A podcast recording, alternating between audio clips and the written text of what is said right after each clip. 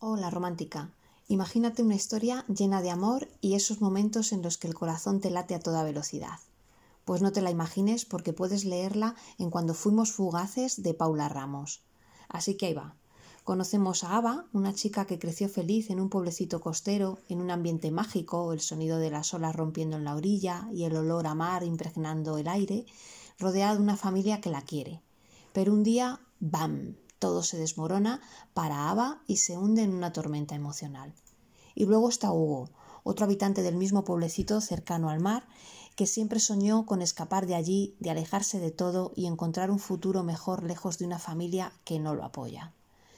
Pero lo más increíble sucede cuando Ava y Hugo se cruzan. Chispas, chispas y más chispas.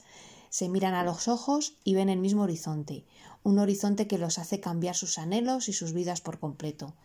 Saben que deben nadar contracorriente para seguir adelante y alcanzar sus metas, pero lo intentan, lo van a intentar con ganas, aunque no siempre lo tendrán muy fácil.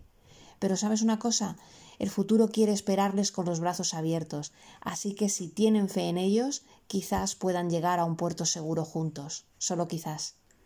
No te pierdas la historia de unas vidas relatadas mágicamente, de diez voy a decir, por Paula Ramos.